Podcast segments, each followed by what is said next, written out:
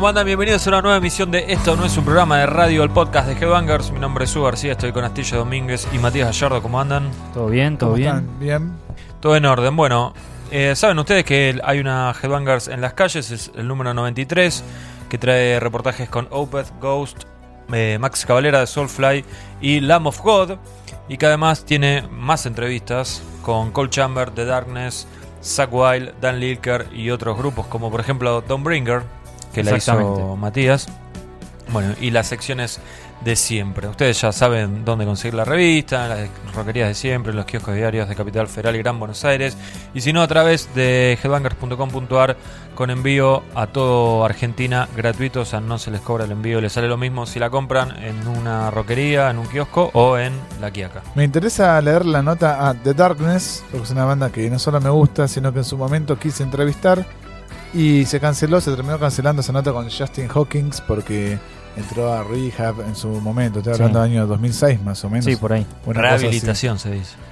Rehabilitación, sí. Rehab queda muy tragaleche de barrio cerrado. Hablando bueno, de. se puede decir. Salió, salió de la rehabilitación, pero sigue siendo un dolor de culo organizar la nota. Bueno, Sí, entonces sí. se canceló. De hecho, esta se, se canceló do- tres veces.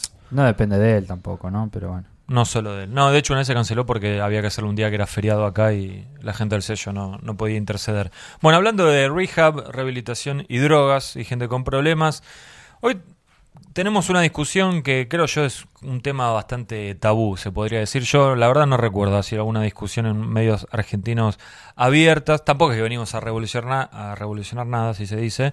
Pero me parecía interesante hablar porque un día este, hablar al respecto, ¿no? Un día estábamos charlando con Astilla y él dijo que, según su teoría, cuando a las bandas le- les da el control antidoping positivo, tienen más chances de hacer grandes discos Que no. que cuando son gente como nosotros, que somos tipos que tomamos el levité de pomelo. Así que se me ocurrió decir, ¿por qué no discutimos sobre la influencia de las drogas en la música que más nos gusta, que es el metal en general, ¿no es cierto? Cuando hablamos de drogas, hablamos de droga en serio, no de, Drogadura. claro, ah, una cerveza o marihuana, sino de drogas duras. Y obviamente, para los que escuchan esto, sobre todo si tienen menos de 18 años, Tápense los oídos. no, no, pueden escuchar obviamente, pero no- acá no estamos este, haciendo apología de nada, sino simplemente debatir sobre actitudes que tienen músicos eh, de bandas de rock eh, pesado y de metal. Nosotros somos gente que realmente no, no, no, no te- no nos da, a mí no me daría la cara para hacerme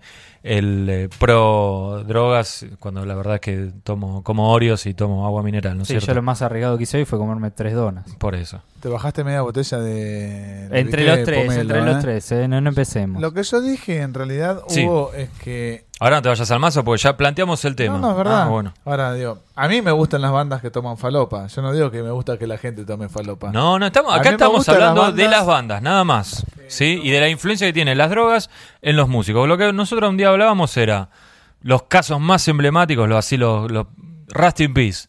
¿Cómo se compuso? De Mega. Mustaine iba a ensayar, abría el, el, El estuche de la el estuche de la viola y tenía la heroína ahí adentro. Merca, todo. Pixels, más o menos lo mismo. Killing, bueno, ya hablamos un montón.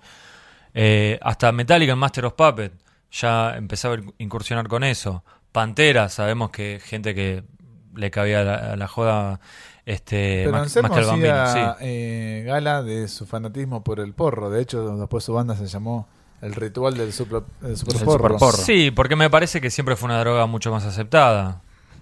Aunque hay gente que, que salió a hablar ¿Tocaba de sus... merluza en búlgar, ponele? Eh, sí. Bueno, escúchame. Estaba eh, bien físicamente y, eh, ojo, Bueno, porque todavía era bastante joven. Un tiempo después sabemos que tuvo una sobredosis de con, heroína. con heroína. Pero eso dijo que era por los dolores en la espalda. Puede ser Sí, también, ¿eh? Hay mucha gente pero- que para mitigar el dolor, por ejemplo, tu ídolo Cobain tomaba. Bueno, al final se, comprobó que era mentira eso. ¿no? Ah, sí, en ese Sí. documental que salió ahora. En el último documental que lo tendrías que ver se comprobó que era... Vos decís que es, Era mentira. es una, ex- una excusa. No, no, se picó porque es- sí, en su momento y después ya se seguía picando y ya no ya Y de estaba paso bien, no le ya estaba bien, o sea, de hecho sus últimos meses eh, ya no tenía problemas con, con el dolor de estómago. Dirt de Alice in Chains es un disco que es temático sobre las drogas. Bueno, incluso. Alice in Chains en general, digamos, el Lane Staley sabemos que Eh, Él y Maxstar fallecieron de, Sí, sí, sí. de sendas adicciones. Bandas como Caius. Yo no quiero que se vayan tampoco a la mierda mis integrantes favoritos y mis músicos. Quiero que consuman, que agarren una guitarra y que después consuman Bueno, antes de tocar. Para por no irnos por las ramas, hoy lo que vamos a estar debatiendo es las bandas. Componen mejor, tienen sus mejores momentos cuando están con el control antidoping positivo o, O no. no. influye eso y no tiene nada que ver. ¿Está bien? Sí. Y después vamos a hablar un poco también de la escena nacional, porque es un tema que como que nunca se, se puede tratar. Los músicos, es muy raro que un músico se abra y reconozca algo de eso. Este, y quisiera hablar también, compartir con ustedes ejemplos de discos que se hicieron con estupefacientes, sin estupefacientes, parezco un policía hablando, ¿no? Y bandas que terminaron muy mal a raíz del uso de drogas. Estamos hablando de músicos, porque hay veces que los productores toman y les hacen cagada los discos por sus ¿Sí? adicciones. ¡Eh! Obvio, sí, los productores. ¿Eh? Bueno. por ahí la banda está sobria en ese momento y el productor está en cualquiera y termina arruinando Me lo estás diciendo por alguien que no, no me estoy dando cuenta por quién es. A ver, eh, por ejemplo, Unjustice for All de Metallica. Pará, pará, pará, pará. No empecemos. Primero quiero hacer la Sí. postura de ustedes. Vos, Juan Pablo, ¿vos qué decís? Mis discos favoritos están inspirados eh, y fueron concebidos con sustancias. O sea que para vos, Para mí, sí, un músico compone mejor cuando está eh, adulterado sus- eh, en sus sentidos. Matías, Para mí no. Y de hecho, Para mí no decir- porque...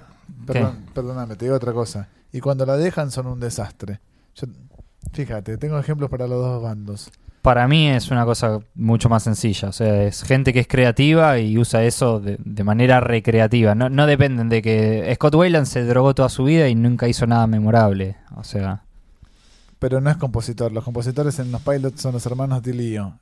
Sobre todo Robert DiLio, que es el bajista. a, a lo que yo voy es que si, o sea, si vos te drogás y sos talentoso, si sos Tony Iommi y te aspiraste medio Perú, seguís siendo Tony Iommi. Sos, sos talentoso hiciste Black Sabbath porque sos Tony Iommi, no porque Mejoraron Tomás. cuando empezaron a tomar cocaína en los Sabbath. Ahí tenés un ejemplo clásico. ¿eh? Y ellos mismos, y Ayomi lo admite en el libro. Cuando fueron a Los Ángeles, como, eh, Sí, que les descubrieron el traían la, la droga en, el, en la caja de cereal. Pero mejoraron, tuvieron para- más matices, ¿eh? Eh, Pensala bien. No, para mí no, para mí no. Para Ah, mí ¿te tiene que ver con una cuestión disco? de evolución de la banda, de ellos como músicos y como integrantes, de gente que estaba junta más ¿Te tiempo. gusta más el primer disco de Sabbath? Ponele que... No, no, no, no tiene nada que ver. No, Volumen no niego los, di- Pleno. los discos que estuvieron inf- influenciados, ¿Cuál te con- gusta más? grabados con gente drogada. ¿Cuál te gusta más? Mi disco favorito de Black no, Sabbath, no. ¿Volumen 4 o el primero que se hizo con porro? volumen 4. Bueno, se hizo con mucha merca, éxtasis, se hizo con todo. Pero no tiene nada que ver. Para mí es una progresión del talento del tipo que lo grabó. la pregunta es, ¿vos pensás que Volumen 4 hubiese sido distinto sin la cocaína? Sí, ¿Vos crees que sí? yo creo que sí. Bueno, es- esa me parece que es la clave. Y de hecho, los primeros discos de Ozzy son geniales y gracias a la cocaína y a su brillantez, a su lucidez este, escénica y carismática. Pero no solo porque lo digo porque no solo componía él, componía también Bob Daisley y otra gente que no sé si no me consta de su afinidad a las drogas. Pero digo que siguió esa ese sendero Ozzy durante mucho tiempo. Y de hecho ahora, hace muy poco dijo que abandonó sus vicios. Y le creo. Sí, igual es como que va y viene, ¿no? Nunca termina de... Bueno, convengamos que tampoco es, es una enfermedad después de todo. Si los adictos a las drogas no es que es... A ver, este... A ver, por ejemplo. Sí. Vamos a los ejemplos. ejemplo ¿sí? de discos limpios. ¿Sí? Todo Anthrax hasta los noventas. Anthrax es una banda que empezaron a escabiar en serio, o sea, ni siquiera drogas, ya ha entrado la década del 90. O sea, Ojo Veladona o sea, se tomaba un tirito de vez en cuando, ¿eh? Veladona sí, pero no hacía nada. Y- Bueno. Y, y tuvo serios problemas de alcoholismo también. Pero, por ejemplo, Spring Disease y Among the Living Clásicos. Discasos. iban a, podían ir a jugar un mundial y no les detectaban nada. Eh, Ahí tenemos un- un- uno a favor de Matías. Ahora, Para, en la adicción Sí. al alcohol, no, entonces no cuenta para no, este no, debate. no cuenta, acá no cuenta. Estamos acá, hablamos de drogas duras. Drogas ilegales. Saint Anger. Sí, disco aburridísimo. Ahí tenemos. Disco de rehabilitación. Pero, ¿a qué? Porque James no toma alcohol. Pues no, yo no. No. sé si Lars dejó de tomar cocaína en ese momento. Pero Lars no compone tampoco. Lars toca la batería nada más. Está bien, no ¿En sé. Yo- igual creo que tiene razón Matías, no sé si es un buen ejemplo. Riffs Me falló la producción James. acá. Down después del segundo. El mejor disco es el primero. Tanto Sí, de la cabeza. claramente estaban todas. claramente. pero, pero no es más con porro ahí. No, que era con todo, galla Bueno, de heroína, Queta, seguro lo también, que sea. todo. Megadeth. Este es un caso muy complicado, porque Megadeth es... Tuve que hacer un estudio, en serio lo hice, ¿eh? me tomé el trabajo de... ¿Se pueden hacer chimentos también en lo de Mega? Sí, puedes decir lo que vos quieras. Hay que ver momento por momento en qué disco, en qué proceso se encontraba Mustaine. Mustaine. El- el- en el comienzo, los primeros discos, ya sabemos, digamos, el tipo era un desastre. Mustaine es como si siempre te dice, este disco lo, lo voy a grabar sobrio, edita el disco, entra a la rehabilitación, sale y dice, no, la verdad que tuve un desliz en el medio, dice, esta es mi primera vez sobrio, hace dos meses Bueno, sobrio". pero mira, hasta Rust in Peace fue todo viva la pepa. Hasta Countdown también. No, no, no. Y pará, después él pará, admitió que pará, en Eutanasia cálmate. No, un poco de hecho, de hecho, eh, mm, este, Rust in Peace se grabó con la banda sobria, pero se grabó, pero la composición fue Descontrol. duro como una mesa. Eh, eh, Cryptic, eh, no, perdón, sí, Cryptic Writings y Countdown to Extinction fueron los momentos previos, o sea, del momento de composición, ahí fueron cuando estaban limpios. Estaban limpios. Estaban limpios, sí. Más sobriedad. Son los dos confirmados, sí. Ya eh, Eutanasia no, por ejemplo. O sea, Viste, ya había, había vuelto a caer. Pero Sí. Bueno, Countdown pero casi se- se mueren en un momento. Entre, entre Countdown y Eutanasia, sí, se suspendió una gira en Argentina, porque va en Sudamérica, porque. Por eso, esto, o sea, yo, a ver, no, no, no soy un agente de narcóticos, digamos, eh, ha- haciendo investigación de declaraciones, autobiografía de Mustaine, le creo si dice que Countdown lo compuso limpio, porque si quería mentir hubiese mentido en todos los otros, ¿no? Digo, no tenía motivo por, por el cual decir una cosa por otra. Eh, y es un disco, porque, a ver, digamos, yo eh, creo que el ritmo de vida, digamos, de una persona, en este caso, digamos, estrellas de rock, me- metidos, por ejemplo, con la cocaína, creo que pueden ser más propensos a componer de cierta manera. Countdown, si bien no es un disco de trash furioso, todavía mantiene cosas, digamos, que, que están emparentadas con el, con el pasado de Trash Megadeth. técnico, lo podemos decir incluso. Sí, pero digo, no sé, Skin on My Teeth, digamos, un tema que podría haberse compuesto antes. Es- o sea, no, no es eh, Cryptic Writing, que ya es otra cosa como más rockera, más, más tranquila, por, por Sí, así decirlo. Porque, digamos, cuando estamos hablando de, o sea, lo que dice Astilla de si la, eh, la cocaína, por ejemplo, eh, tiene influencia en las bandas, no estamos hablando de estar componiendo con, con el tipo completamente duro. Porque si el tipo está completamente duro, no puede hacer nada. Sabbath estaban todos duros cuando hacían las Bueno, discos en que los 70s. calculo que tendrían los Zeppelin momentos que bajaban los- un poquito, Zeppelin son los componer. reyes de los excesos y mira, no- tan mal no le fue. Bueno, pero si vos ves una persona, digo, completamente. Yo te pongo un. Estoy haciendo gestos Te y no me un están viendo. Pero digo, Perdón. completamente duro, sabés que no pueden ni agarrar Te un pongo instrumento. ejemplo porque yo soy partidario, ya te dije, que los músicos tomen sustancias al momento de componer. Acá decís Motley Crue, es uno de los que tenemos ahí mencionados y ya tenemos un listadito. Motley para mí, no sé si tiene un disco 10 puntos Para mí no. Dr. Feelgood, ponele. Y los primeros discos de Motley no quedan dudas que los tipos estaban en su etapa más salvaje Sí. y se despachaban con uno, dos, tres, cuatro temazos. Y el resto se ve que la cocaína les afectaba también su criterio para dejar algunas canciones de lado o por ahí terminar un disco que en otra instancia lo hubieran dejado, lo hubieran abandonado para después retomarlo. No sé, Theatre of Pain es un clásico emblemático, es un- es un ejemplo emblemático. Le falta trabajo a ese disco, lo compusieron y lo sacaron.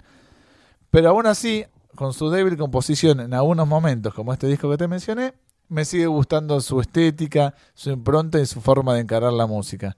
A mí no me gusta, no me gustaría saber que Tommy Lee dejó de descontrolar o que dejó de hacer las cosas que hacía cuando era joven. Eh, pero Por supuesto, una- ahora tiene casi 60 años Sí, pues es una cosa más y personal son tuya. graduales. Entonces, para mí tiene que ir acompañado de algo más. No tiene que ser solamente que al momento del estudio vos este, tomaste algo o al momento que compusiste con hacer ensayo.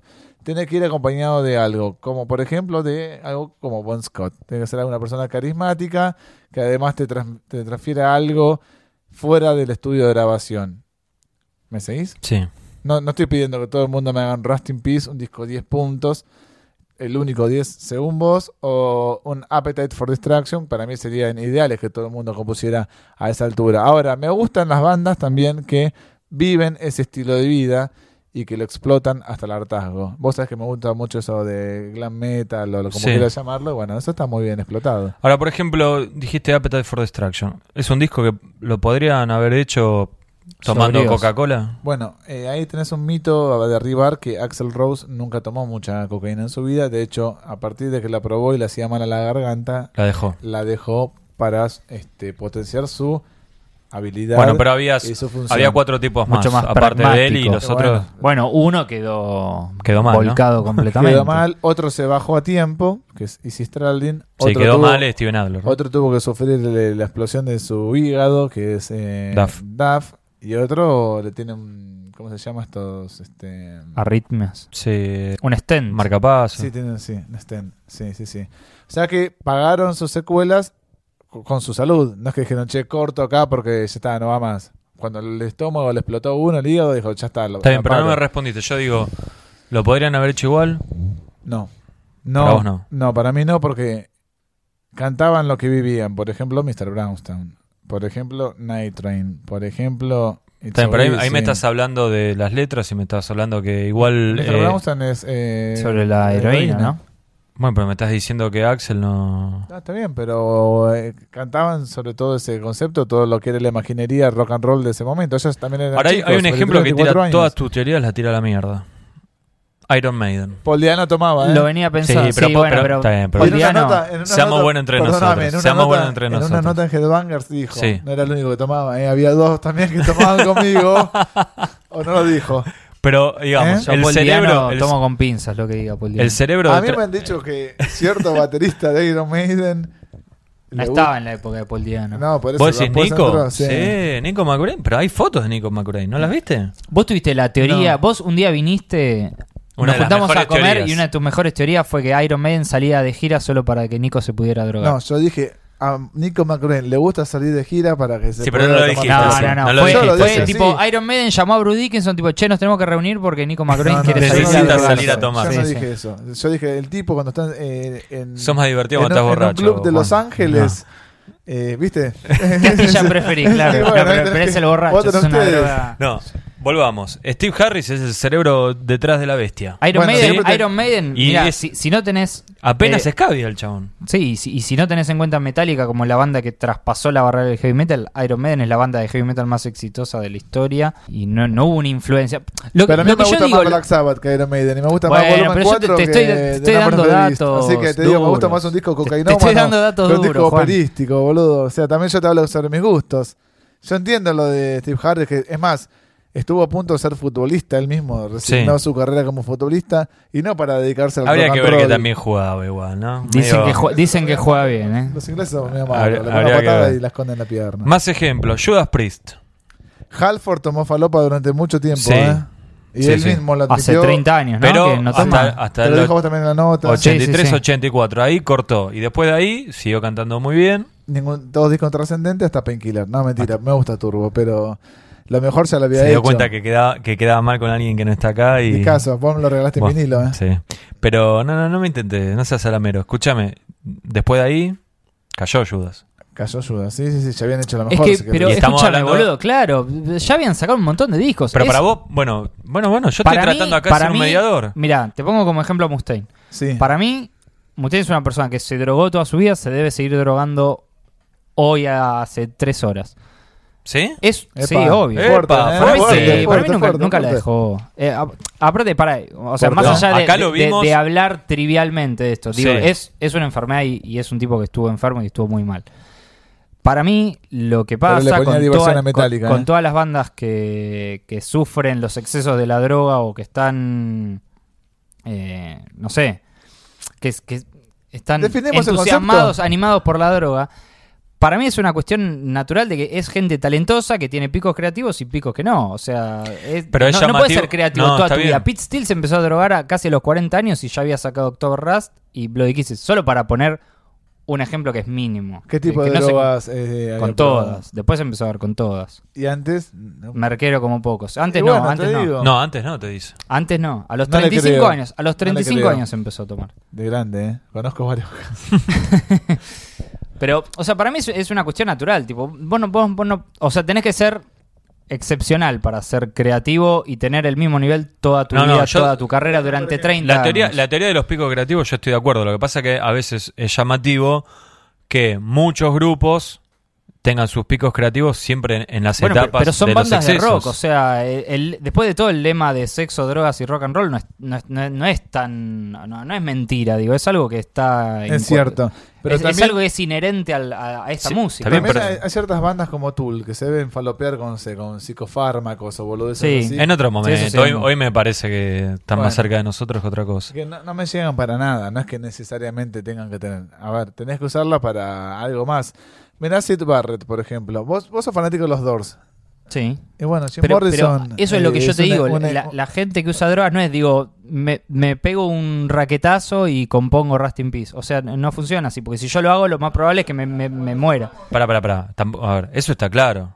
Eso está clarísimo, que no es así. Te pongo un Ni ejemplo- tampoco que porque eh, no, no tomes vas a, vas a componer Rust in Peace tampoco. O sea, si lo vas a componer o no va a depender de- probablemente de tu talento, de cómo estés acompañado, de la producción y la para en coche. Lo que acá estamos tratando de resolver, que lo veo medio complicado, es, digamos, si ayuda o no ayuda. O es lo No, mismo. para mí, la clave es. si- Para vos no, vos ya dijiste que no, ahora te vayas maestra, para no es atrás. Si te tomaste tres o cuatro líneas o cero. Porque te lo dijo a vos Max Cavalera, que Beneath the Remains lo podía hacer igualmente, aunque no hubiera tomado cocaína o lo que fuese. Sí, pero él al mismo No tiempo veía fue, medio, fue, ¿eh? con- fue medio contradictorio porque él dijo también que él cree que cierta, eh, digamos, algo de la Que velocidad de urgencia, ese disco, velocidad, todo no sé, eso, que, capaz que, que tenía que ver. Una semana despierto pudiste Bueno, yo, más, le, yo le dije, tenías, bueno, hay bandas, por ejemplo, Violence, que no le importa a nadie, pero es- Rob Flynn en esa época, por ejemplo, tomaban pastillas y estaban dos o tres días despiertos. Tengo un ejemplo. Perdón, perdón. Y escuchás esos discos y decís, y seguís tomando. Tengo un ejemplo que conozco de primera mano, no porque conozca a esta persona, sino No porque botón, ¿eh? investigué y sé mucho, y de hecho esta persona lo blanquea públicamente, que es Ginger de los Wild Hearts. Sí. El tipo, a ver, nació en 1964, una cosa así, 65, Día. a lo- el 17 de diciembre. Qué Campeón. De- Bajo lo el nombre espera. David Walls. ¿Está bien? Eh, en el 84-85 ya tenía 20 años, una edad donde muchos ya empezaban a componer, a hacer Sí. música. Bueno, a los pocos tuvo sus primeras bandas, al poco tiempo se unió a una banda llamada Choir Boys, que es de mínima trascendencia en Inglaterra. ¿Llegó a grabar? Sí, un single nada más. Pero compuso, y lo escuchás y decís, no hay ninguna maravilla ni nada. Parece que el tipo ya estaba en primeros pasos de Chupi. Cuando forman los Hearts, ya es para 1989, más o menos 90, 24, 25 años, empieza a escabiar, a tomar y no solo pasa de cocaína, eh, heroína, etcétera. Tiene una carrera sumamente prolífica, compone en los primeros años de los Hearts millones de temas, eh, ciento y pico, que para mi gusto son su punto culmine. Y últimamente, estoy hablando de los últimos cinco años, si querés, para no irme más allá en el tiempo, el tipo admite a estar este, no sobrio en cuanto a alcoholismo, por ejemplo, no tomarse una birra, así que no toma, no consume drogas duras. Y decayó abismalmente su poder compositivo. Más allá de que te compone, si querés, 20 canciones ahora mismo Sí. y le decís, te encargas un disco, te lo compone un disco de thrash metal para dentro de una semana, no importa. La calidad no es la misma. Entonces ahí tenemos dos, dos cosas que para mí en algún punto van de la mano, que es la juventud, la inexperiencia, la frescura por un lado, ese ímpetu, este, si querés, Sí, este, más salvaje, sí. más salvaje que se demuestra en composiciones más despojadas y que lo mezclas con sustancias que por ahí potencian tu salvajismo, Sí. tu capacidad interpretativa, si querés. Y después tenés la otra parte, la, la, la, la parte más este, inherente al hombre también, eh, que creces, la adultez, sos padre, tenés tres, cuatro hijos, tenés que bancar a tus tres, cuatro hijos, y che, loco, no puedo tomar un pase de merca mientras le tengo que cambiar los pañales al nene, o sea, esta plata que tendría que destinar a otra cosa, se la tengo que destinar ahora a mi hijo. Son responsabilidades distintas. Entonces, hay momentos que son culmines. Por ejemplo, Earth vs. Wild es un momento culmine. Después el resto, si yo el tipo que toma una noche en un baño, no me cambia nada, ¿entendés a lo que voy? Ahora, si el tipo vive el estilo, el Sí, estilo de no, vida no. rock and roll, Claro. ese acá, es para mí es el... acá hablábamos de eso, del estilo de vida. Eso es lo, para mí es, Del estilo de eh, vida. es lo que tiene que... Es más, es lo que yo sufro hoy en día que no hay este más figuras como, no sé, como en David Lee Roth. Que David Lee Roth, por ejemplo, no es el, el- Sí, la pero eso persona no, más... no tiene que ver, pero no creo que tenga que ver con que vos pensás que los músicos hoy, los músicos jóvenes hoy no, no se drogan. Eh, yo digo que sí, pero le falta ese ímpetu ro- rockero y salvaje porque están más pendientes de a ver si me sacan una foto con el celular, me Es una cuestión, entonces en ese Sí, caso bueno, es una son cuestión de varias cosas. prioridades. Bueno, yo te voy a dar ejemplos de músicos que abandonaron la droga e hicieron discos que son una garcha. Por ejemplo, el la reunión de Soundgarden. No le interesó a nadie, desastre. salvo dos chabones en Facebook que se quisieron hacer los grandes pisteros de que escucharon el disco del año. es una poronga ese disco, no se A acuerda a. Gulden le gustó, ¿eh? Animal Ojo. Kingdom, Bueno, no, ¿cómo era? eh, King Animal. Fernando, volverlo a escuchar, seguro que no lo escuchás desde que salió.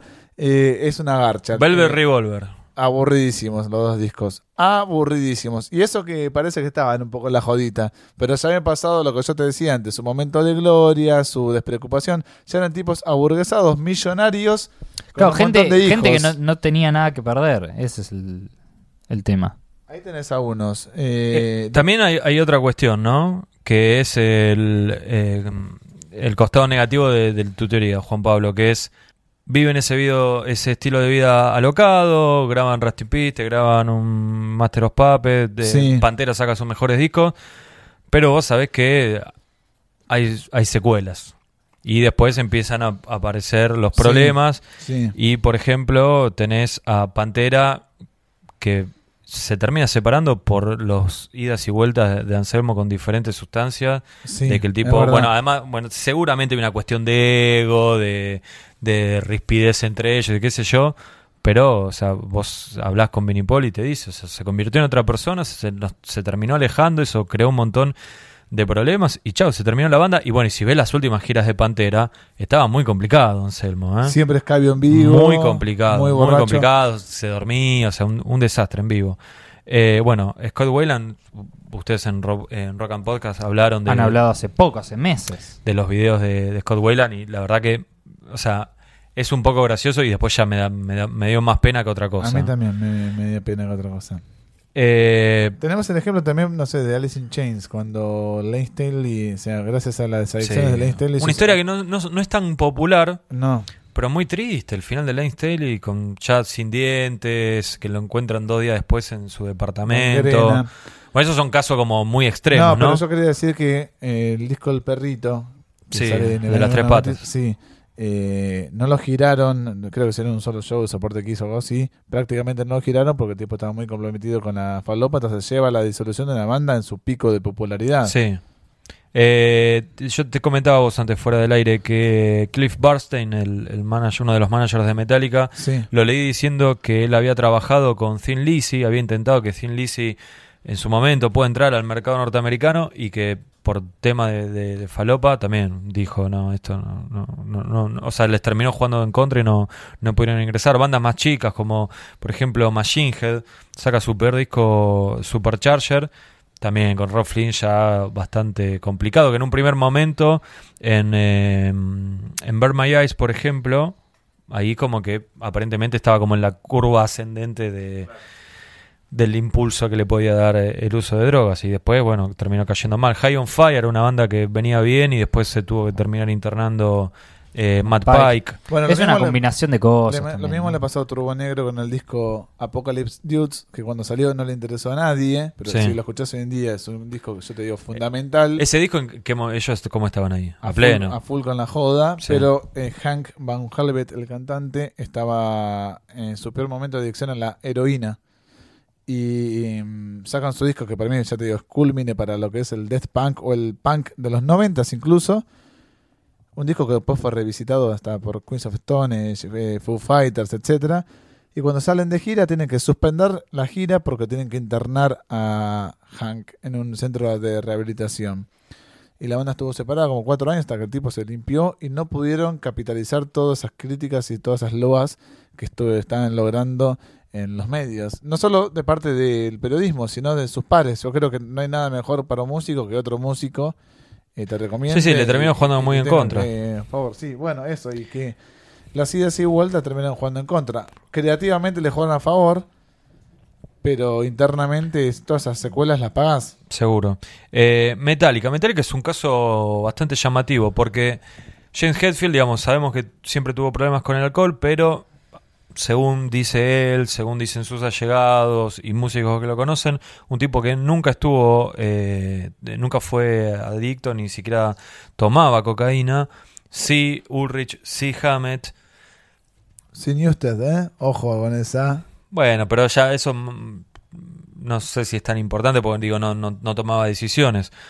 Eh, de hecho, en, en un libro de Mick Wall cuentan que tuvieron, tuvieron peleas entre Hetfield y los otros dos porque él quería como que la plata que hacían en las primeras giras, se- o sea, usémosla para algo productivo. Sí. no para la joda. Bueno, eh, bueno, digamos, en un primer momento podríamos decir, bueno, qué sé yo, Ray Lanning, Master- en realidad Master of Puppets, A Justice for All, aparentemente era un buen combustible. Ahora después tenés, por ejemplo, Load, que es... eh, que, perdón, parece que acá cerca hay gente que está discutiendo. Eh, nada, eh, tenés un disco como Load, por ejemplo, en donde, según Hetfield mismo, ya todos esos excesos de Ulrich empezaron a, y de Hammett empezaron a, a jugar en contra con el tema de la estética, esa estética medio decadente. Con, Sí, medio que se cansó y los dejó a ellos hacer lo que querían. Medio bisexual también.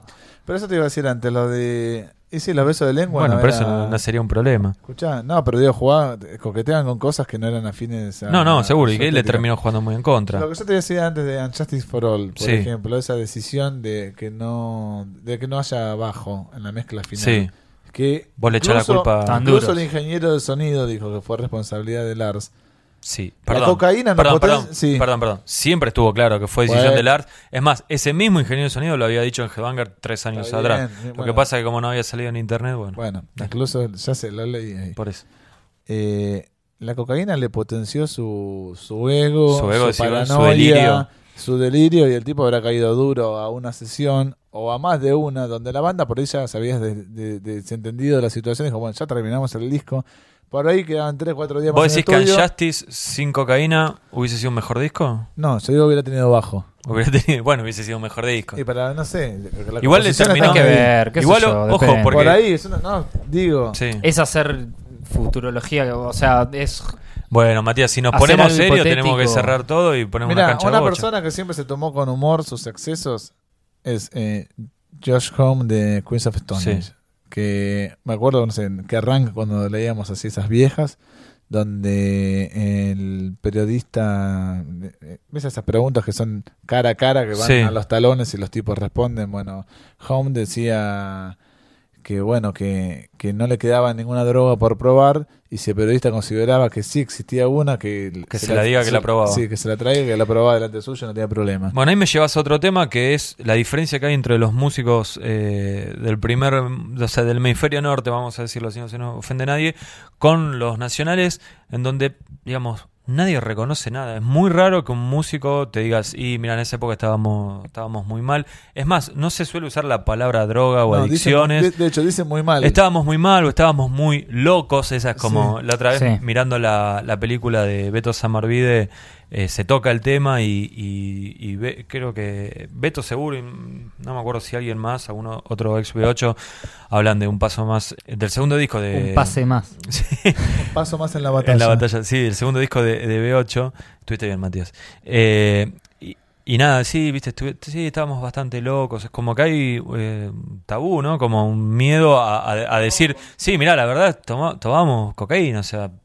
Y tenés por el otro lado, como decía Astilla a, a Josh Home, hablando de esto, o el primer corte del segundo disco de Queens of Stone Age, Fuel Hit of the Summer, nombrando un montón de, de drogas. Marilyn Manson con No me gustan las drogas, pero las drogas gustan de mí. Sí, o The Dop Show. The Dope Bueno, Show. Charlie García dijo algo rockero, dijo, prefiero un sol sin drogas. ¿Se acuerdan cuando era...? Sí, me acuerdo. drogas sin- sí, no, pero eh, estoy hablando dentro del. Perdón, al revés. La campaña era sol sin dro por un sol sin drogas y Charlie dijo drogas sin sol.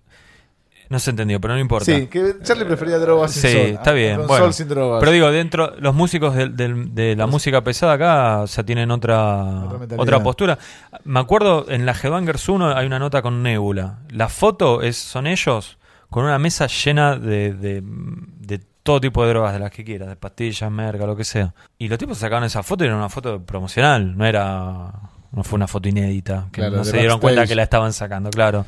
Hay que ver, qué sé yo, o sea, después de, después de todo son, son personas y cada uno toma la decisión. Pero no es llamativo Sí. que nadie de todo, digamos, de los, no sé, mil discos, mil músicos nacionales, ninguno nunca dijo No, nada. no solo eso, sino que, por ejemplo. Cuando vos los tanteás, es difícil que te respondan. Por ejemplo, un caso así de pasar. Hay músicos que responsabilizan a otros músicos de cierta cosa, para bueno, para, ma- para bien, para mal, mencionando el tema de las drogas en el hemisferio norte. Es decir, Axel Rose diciendo, yo no puedo creer como Slash estando duro tocaba bien, o, y Slash saliendo a decir, no, mentira, yo no estaba duro, estaba borracho.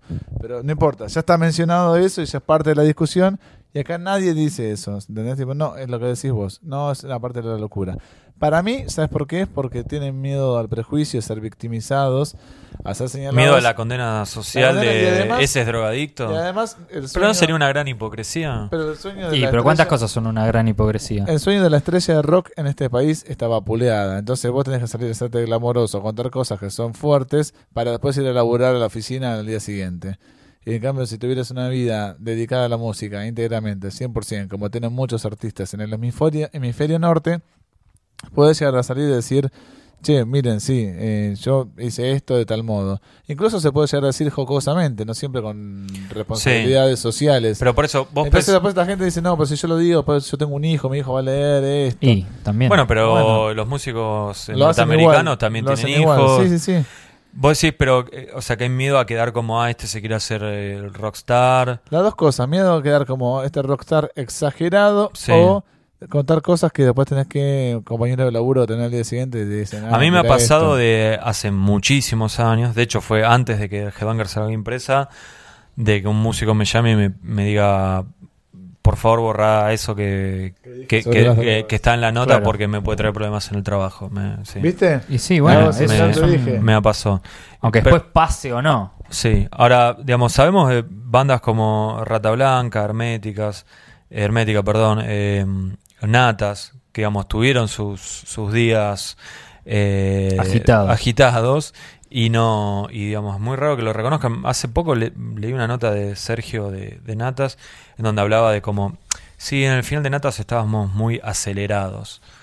O sea, es- es como siempre buscar, viste, La metáfora. la metáfora para y, me, y me- la verdad que me llamó bastante la atención eh, digamos que nunca nadie diga sí nos drogábamos de hecho mira ni siquiera estamos diciendo que lo digan en presente digo algo que hiciste como que pareciera como que como que se daría vergüenza no algo así Sí, es una mochila con la cual no quieren cargar. evidentemente Y de hecho, por ejemplo, Rata le canta y le pone Agord, la Claro. bruja. sí sí sí bueno eso es Y increíble podemos encontrar un método más sutil que decirle sí, sí. Agord Sí, a la droga. ese es increíble. Entonces, eh, no sé, me parece los que- músicos les molesta mucho cuando vos le decís como que eh, el, el haber usado drogas lo- los, los pudo haber potenciado. No les gusta para nada. Es muy raro. Yo le, le pregunté al de Monster Magnet y me sacó cagando. Me sacó. Pero no, si él no, mismo nada lo que ver. que Sí, se encerraba en una habitación en un hotel de Las. Vegas para componer todos sus discos. Sí, y no pero él, lo que, él lo que dice semanas. que es, eh, en el caso de él, drogado, él no puede componer. O sea,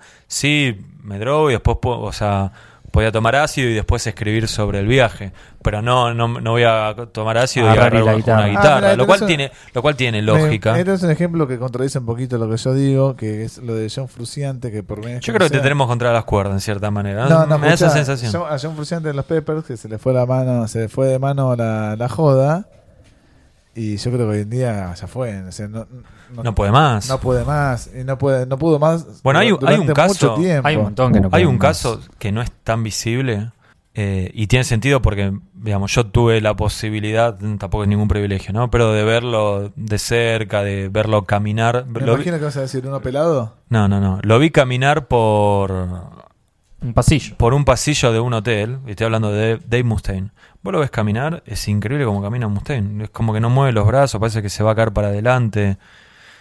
O sea, es un tipo que evidentemente Y eso que hizo mucho deporte. Eh, no te, sí, no sí, sí, sí, sin dudas. Evidentemente le dejó secuelas bastante complicadas. Después Bueno, lo ves en un escenario, es no está tan mal. Bueno, pero sí, ya, hasta mi vieja sabe que está hecho verga. Este, ¿Qué pasa? Eh, en el caso de Mustaine, digamos, lo ves más o menos en el escenario, qué sé yo, lo ves con la guitarra caminando despacito, como que parecería estar todo bien. Lo comparás con Hetfield, que también tuve oportunidad de verlo, y nada que ver, es una persona Bueno, normal. la música, hoy está de moda cuidarse. Antes no estaba de moda cuidarse. En los 80 no era así. Era la época de los excesos, No, revientes, sí. de sur- superproducciones, de presupuesto para todo. Hoy en día Hasta no vos hay- tenés tu etapa saludable hoy en día. También, ¿viste? Ahí tenés, ahí tenés una pomelo. No, pero no, lo digo por eso, digo también tu actividad física, estás, Claro, estás en tu claro. mejor momento, me parece. En mi mejor momento mi físico. mi mejor momento físico.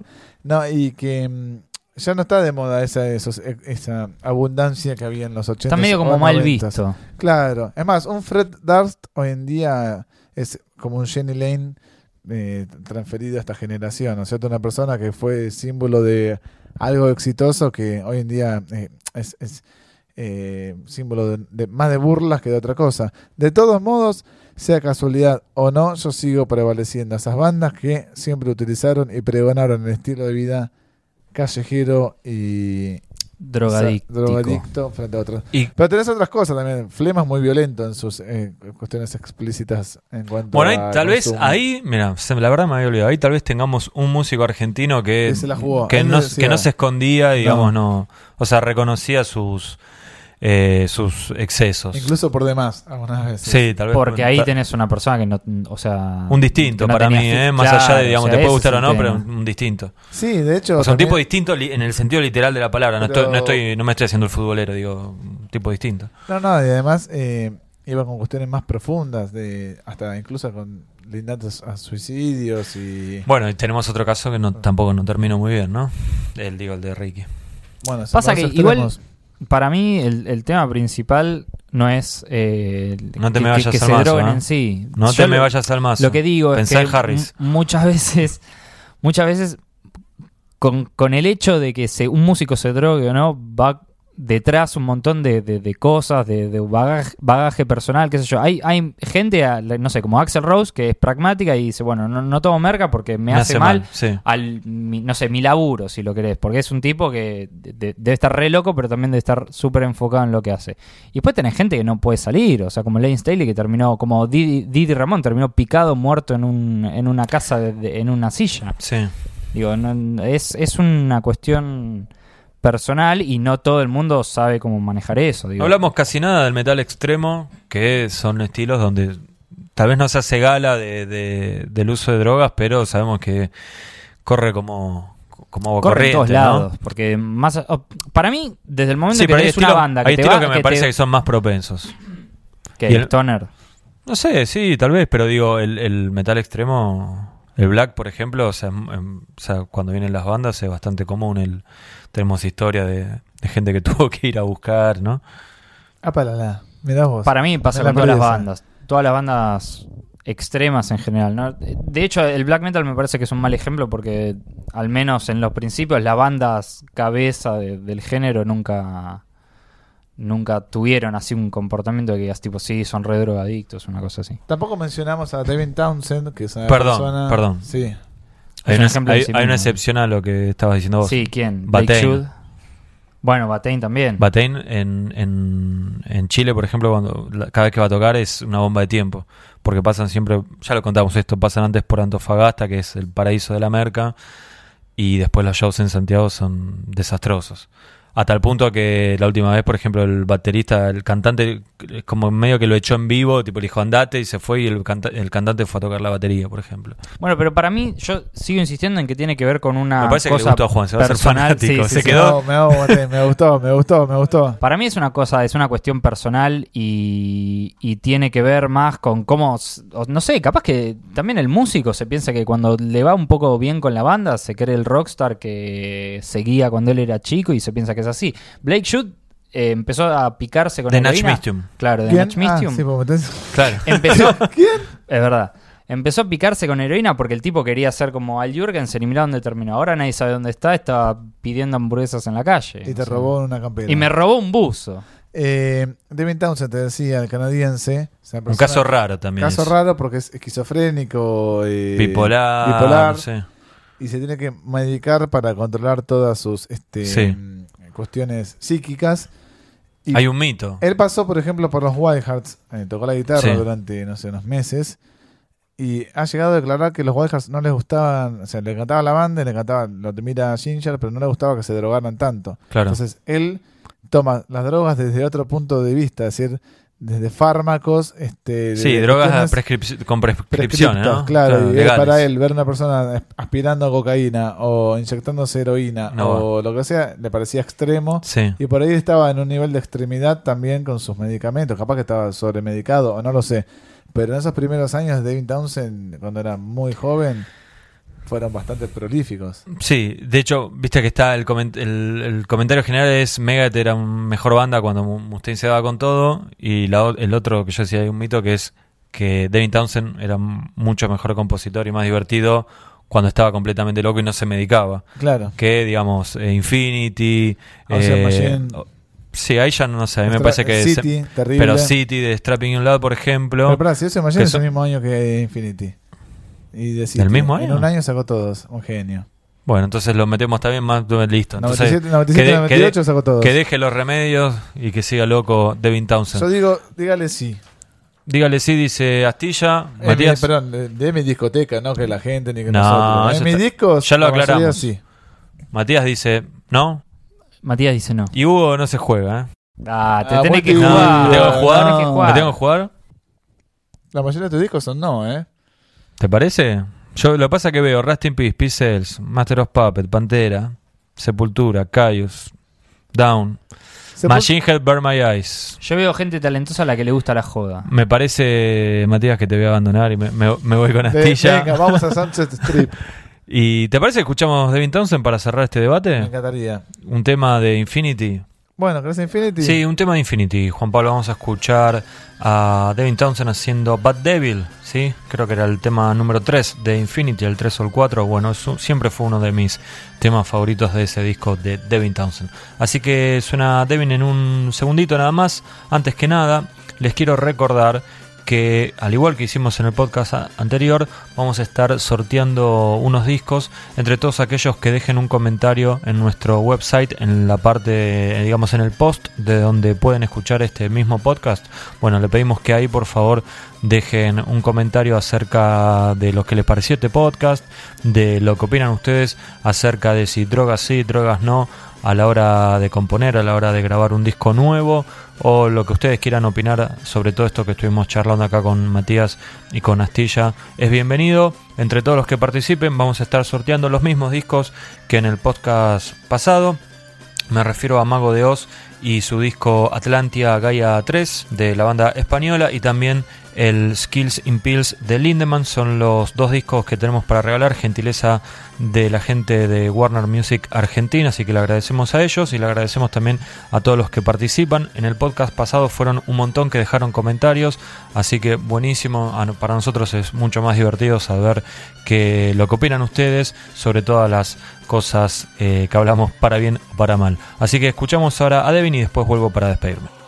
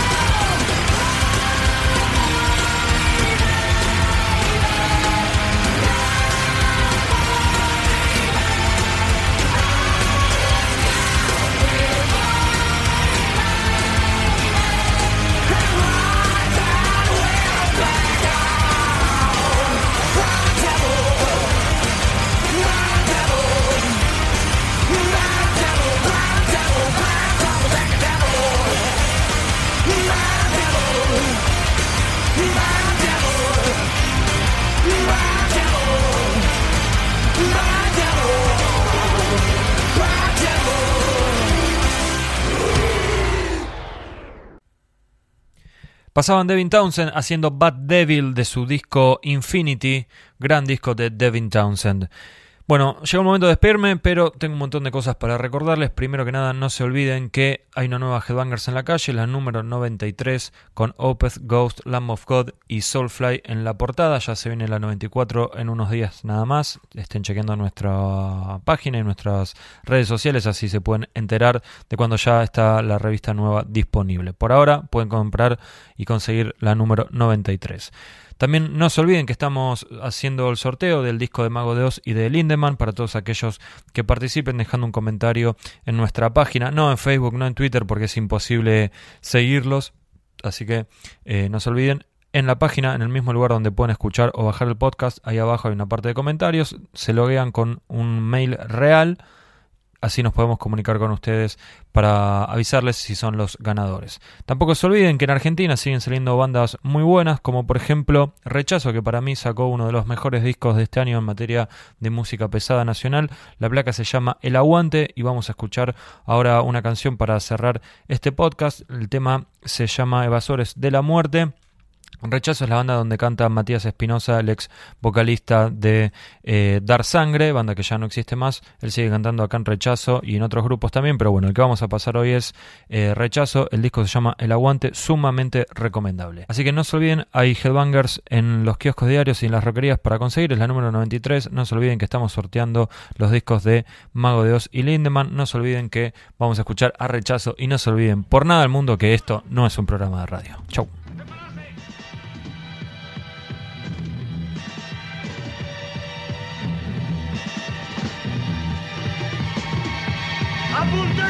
¡Así no se mata un criollo!